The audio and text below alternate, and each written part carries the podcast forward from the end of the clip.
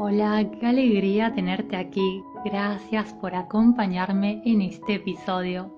Hoy quería hablar contigo acerca de nuestras inseguridades.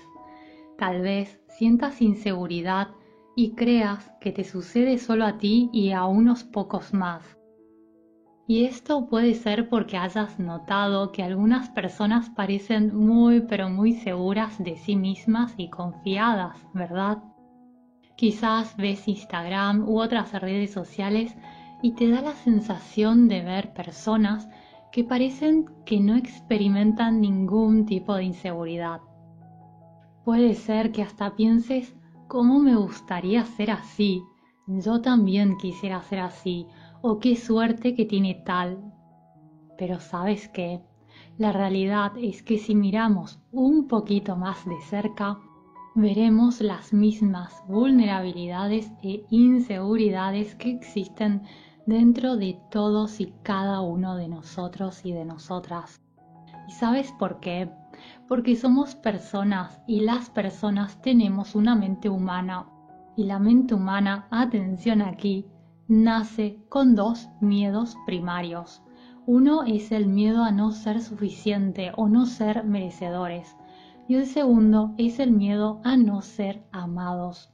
Así es, a pesar de lo que puedas pensar, la realidad es que todos tenemos esos miedos y la razón de esto se debe a la forma en la que han evolucionado nuestras mentes.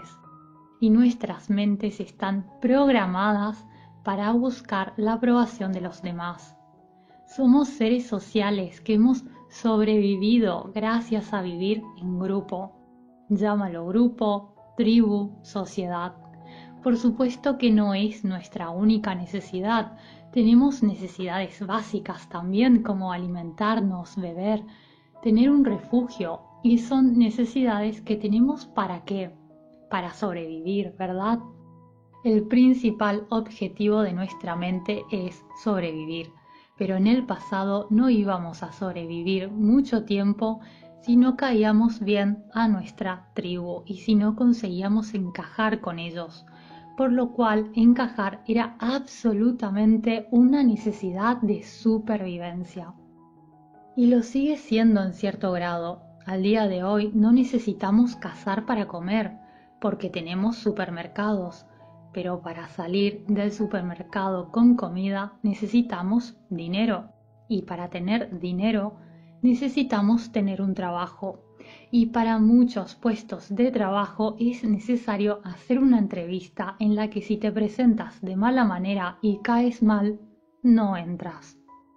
Pero el punto aquí es que en nuestras mentes ha quedado grabado a fuego que el rechazo significa muerte, porque en su tiempo si te rechazaban de la tribu, morías porque era imposible sobrevivir sin el grupo, y al día de hoy, si bien no nos vamos a morir si nos quedamos solos, de todos modos no la pasaríamos muy bien si todas las personas nos rechazaran.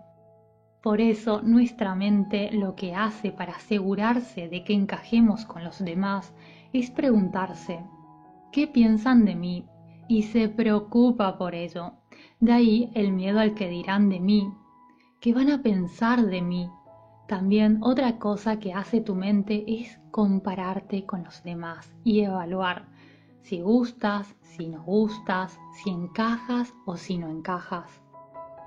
Se pregunta, ¿estoy haciendo bien las cosas? ¿Estoy contribuyendo lo suficiente? ¿Soy lo suficientemente especial? ¿Soy lo suficientemente bueno o buena? ¿Se ofenderá a alguien si digo esto o digo aquello? Y te pregunto a ti que me estás acompañando en este episodio, ¿te suena esto familiar? Si es así, es porque a pesar de que ya no vivimos más en tribus, nuestras mentes todavía funcionan de la misma manera. No vivimos en tribu, pero no vivimos tampoco solos, cada uno de nosotros y de nosotras por su parte, allá a lo lejos en la cima de una montaña completamente aislados, sino que vivimos en sociedad y nuestra mente todavía nos compara con otras personas constantemente para evaluar si estamos a la altura de los demás o no. y nos da miedo hacer algo que haga que la gente nos rechace o menosprecie en mayor o menor medida. Pero no solo, que no termina aquí. Ahora tenemos redes sociales, así que nuestra mente ahora ya no solo nos compara con el vecino de al lado, sino con una cantidad masiva de personas como nunca antes en la historia que vemos en redes. Mira, el otro día escuché una historia de una chica que se fue a pasar tiempo en una piscina. La chica decía que vio a una mujer muy guapa, muy arreglada, con el cabello impecable y unos bucles preciosos, que estaba con su hija pequeña. Contaba que tanto esta mujer muy guapa como su hija pequeña llevaban un traje de baño a juego, es decir, la hija y la madre con el mismo traje de baño, y así muy monas las dos. La madre estaba al teléfono hablando por un buen rato. Luego sacó unos juegos y los acomodó muy bien. Finalmente se sacó unas selfies, luego unas fotos con la hija pequeña y otras fotos a la hija entrando en la piscina. Volvió a hablar por teléfono con alguien, tal vez con una amiga, y cinco minutos después le pidió a la hija, que recién había entrado a la piscina, de salir. Volvió a sacar una foto de la hija saliendo de la piscina, recogió los juguetes con los cuales la hija no tuvo tiempo de jugar y que sirvieron solo para las fotos y se fueron las dos. Es decir, la madre no se fue a pasar tiempo con la hija. La hija no pudo disfrutar más que solo cinco minutos de esa piscina. Al parecer, esa mujer se fue simplemente de postureo, para sacar fotos de postureo. Y por supuesto que no estoy aquí para juzgar, no voy a juzgar a esa mujer, no la conozco, desconozco su historia, qué ha pasado, por qué ha hecho eso, no lo sé y no me voy a concentrar en ello. Además, no soy nadie para criticarla. Pero lo que sí sé es que tú, quizás, seas una madre o un padre que realmente pasa tiempo con sus hijos y luego ves esa foto y consciente o inconscientemente te comparas Quizás te sientes mal porque no entiendes cómo puede ser que yo no tenga tiempo para arreglarme así de bien, ni ir a sitios bonitos en los que ir a pasar la tarde entera un lunes en una piscina con mis hijos o al mar. Sin darnos cuenta, nos vamos desplazando y haciendo clic y mirando páginas enteras con imágenes brillantes retocadas con Photoshop de personas de todo el mundo personas que parecen más felices que nosotros, más sexys que nosotros, más ricas que nosotros o más exitosas que nosotros. Y esta comparación constante en la que caemos sin ni siquiera darnos cuenta con tantas y tantas personas, fijan unos estándares prácticamente imposibles de llegar, ya que muchos de ellos ni siquiera son reales pero de todos modos nos terminan afectando. Esta comparación constante a la que estamos expuestos, expuestas, con otras mujeres, hombres, con otros profesionales del sector en el que nos encontramos o con otros padres y madres, hace que aumente el circuito de miedo de nuestra mente y hace que no nos sintamos lo suficientemente bien y que anticipemos el rechazo que creamos de antemano que nos van a rechazar o que no vamos a estar a la altura. Por eso, y más aún al día de hoy, lamentablemente casi todo el mundo tiene su versión propia de no soy lo suficientemente bueno. Estoy muy gorda o gordo, no soy tan inteligente o no soy lo suficientemente atractivo o atractiva.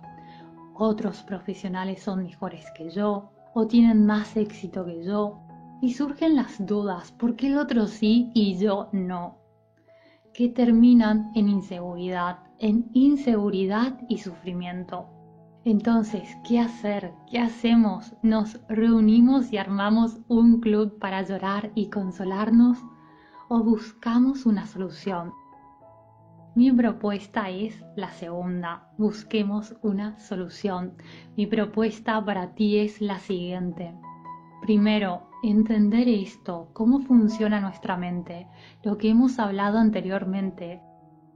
Ser conscientes que todos tenemos estos miedos primarios, el de no encajar y no ser amados. Segundo, tener en cuenta que se trata de un mecanismo de nuestra mente. Y tercero, ese mecanismo probablemente siempre va a estar allí, tanto el deseo de caer bien a los demás, ya sea para tener amigos, para tener pareja, para llevarnos bien con los demás, como el miedo o la inseguridad de no estar a la altura, ya sea en el trabajo, a nivel profesional o personal. Y la clave no está en luchar para deshacerse de esos pensamientos o sentimientos de inseguridad, más bien, la clave está en saber gestionar esos pensamientos. La clave está en aprender a afrontar los pensamientos de inseguridad con comprensión. Mi propuesta para ti es que procures ver esos pensamientos de inseguridad por lo que son, es decir, un viejo condicionamiento de la mente y que no significa nada acerca de tu valor real como persona. Date el permiso para que esos pensamientos se conviertan en solo palabras y sentimientos que pasan por tu mente como una nube, como una nube que es pasajera, que solo está pasando por allí, en lugar de permitir que te controlen, que te limiten o que te lastimen. Si haces esto y consigues alejarte y ver la situación con calma, estos pensamientos y sentimientos perderán el control sobre ti y ya no podrán afectarte.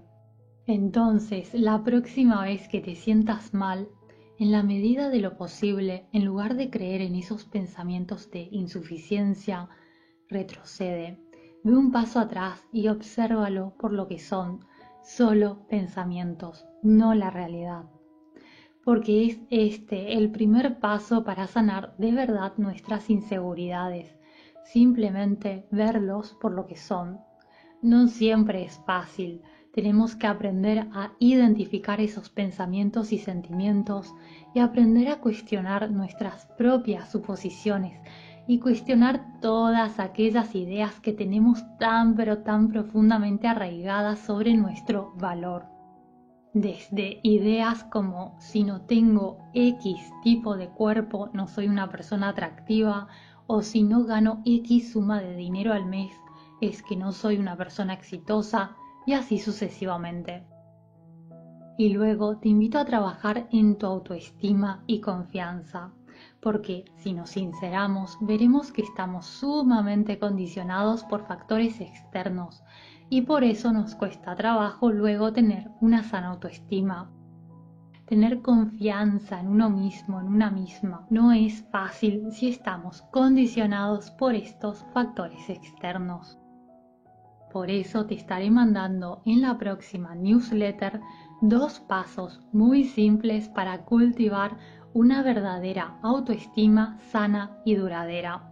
Si no estás recibiendo la newsletter, mira en el apartado spam de tu correo, ¿de acuerdo? Porque a veces termina allí. Y si no estás suscrito, suscríbete, que es gratuita. Espero de corazón que puedas poner en práctica esto. Y también quisiera contarte que en la escuela online a cada instante ya se han subido todas las lecciones del curso de hábitos. Y en una de las lecciones de ese curso enseño cómo crear un ancla emocional que te empodere y que te potencie y en la lección 9 tienes una meditación guiada en la que solo tienes que ponerte los cascos y dejarte llevar para anclar emociones que respalden tus metas, sueños y objetivos. También tienes en la escuela un curso para tener confianza en ti en todo momento. Si no sabes de qué te estoy hablando, me refiero a la escuela online a cada instante. Es una membresía, se paga de manera mensual y se cancela cuando quieras. Y una vez que entras, tienes acceso a todos los cursos que están dentro, a cada uno de los cuadernillos de trabajo y también tienes acceso a las reuniones en vivo privadas para que me puedas preguntar lo que deseas si tienes alguna duda a la hora de aplicar los cursos.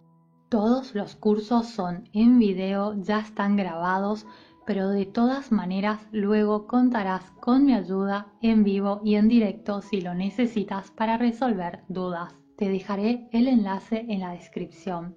Y luego tienes la newsletter que es gratuita en la que te comparto también contenido de valor. Te mando un abrazo muy muy grande, espero verte pronto en la escuela online o en la newsletter y recuerda, te deseo lo mejor, mereces lo mejor. Hasta pronto, adiós.